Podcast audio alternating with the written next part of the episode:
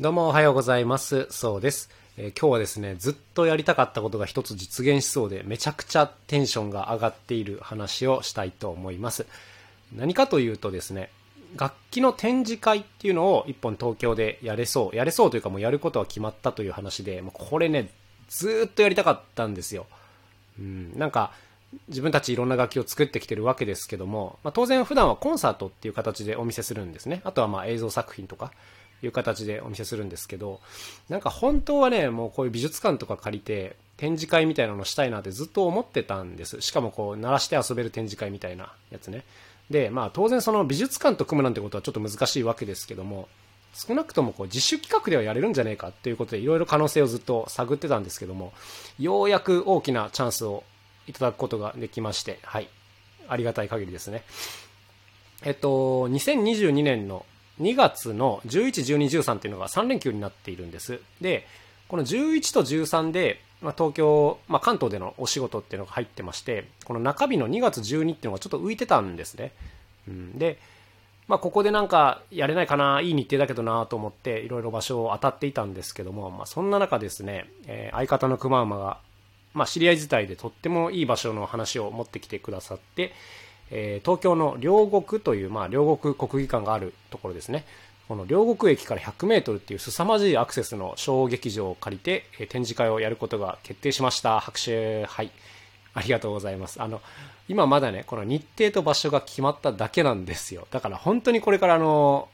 いろいろ準備をしていかなきゃいけないなというところなんですけども、はい。あの、面積的には結構あって、で、そこの中でこういろんな楽器を並べてやるという感じでございますね。で、当然その、もう珍楽器マニアとか珍しい音が好きな人とかそういった人向けのイベントになるわけですけども、なんかどういう風にやったら満足度が上がるんだろうなっていうことをこういろいろ相談したり考えたりするわけですね。で、例えば並べといて、まあ撮影自由にして、あとは1日3回か4回ぐらいコンサートをやるよっていう、まあこういうやり方も一つありますが、まあ個人的にはですね、こう、なんていうんですか、トークツアーみたいなのをいろいろやりたいなと思っています。えっ、と、楽器の中にはね、触れる楽器もありますが、当然デリケートで触らせられない楽器もありますが、当然楽器なんて音を聞いてみたいじゃないですか。てか、音が聞けない楽器なんてあんまりちょっと魅力がないじゃないですか。だから、こう1時間、まあ、30分に1回よりも1時間に1回ぐらいかな。1時間に1回、こう僕たちメンバーによる楽器紹介デモ演奏ツアーというのがあって、まあ、それにこう一緒にテクテクついてきてもらって、いろいろこう音を鳴らしながら、えー楽しんでもらうという、まあ、こんな展示会にしようかなと。今のところまだふわっとそんな感じなんですけども、はい、考えております。1日どうかな ?7 回とか8回とかこのツアーが組めると、ある程度の方に楽しんでいただけるのかなと思っておりますが、もう、めちゃくちゃワクワクしてる、これは。はい。すっごいずっとやりたかったことなんで、はい、むちゃくちゃテンション上がってますね。で、そのやり方っていうのも、実際、手探りなんですよ。こういうのやったことないんで、うん、なんかどういう形が一番面白いんだろうっていうのを、まあよく考えます。で、本当にね、楽器ってその、本当は理想を言えば全部触らせてあげたいんです。あの、相手の好きにさせてあげたいんですけど、やっぱりね、こうどこをどう触っていいかわかんないものとかって、どうしてもこう、大人だと特に恐る恐るになっちゃって、なんかあんまり楽しくないんですよね。そう。だから一回僕が少なくとも目の前で見せて、説明をしてからやってもらうっていう必要があって、うん、まあこの手間っていうのは絶対惜しんじゃいけないというかね、うん、なんか、こう紙に説明を書いといて、写真とかも貼っといて、あの、マニュアル化してやってもらうっていうことももちろんできるんだが、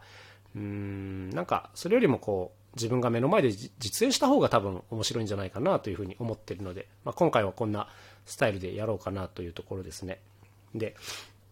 なんか今までもこういった経験がね、全くのゼロではないんですね。例えば、子供向けに楽器の点数をすごく絞って、え簡単な体験会をやるとかっていうことはあったし、えっ、と、コンサート後に楽器体験ワークショップをやるっていうこともあったんですけど、まあ、これは当然ね、僕らの目の届く範囲で、えっ、と、せいぜい6、7種類ぐらいの楽器でやるっていう、まあ、これぐらいの中でやってたんで、まだこう、ハンドリングしやすかったんですけども、今度の展示会っていうのはもう、持てる楽器できるだけ持って全部行こうかなと思っているので、はい。まあ、当然スペースとの相談になりますけども、んとにかくこう自分たちの目の届かない場所っていうのも出てくるわけで、まあ、それはスタッフを入れて解決するべきなのか、何かこう仕組みを作って解決するべきなのか、まあ、この辺も考えなきゃいけないんですけども、もう考えること自体が楽しいですね。はい。ちょっと前までこう 1P のプログラムをずっと根詰めて考えてまして、まあ、今はね、一回こう人前でやって、もう修正段階っていう風に入ってるんですけども、新たにこの展示会っていうもう新しいプログラム開発が打ち込まれて、もう僕の脳みその中ぐっちゃぐちゃなわけですけども、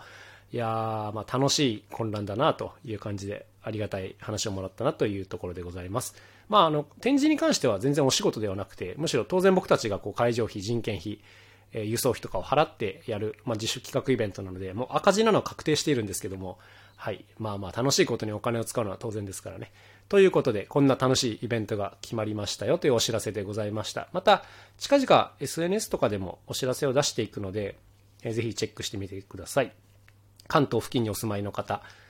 2月12日、えー、もう絶対開けといていただきたいなと思います。もうね、次いつやれるかわかんない、こんなのは。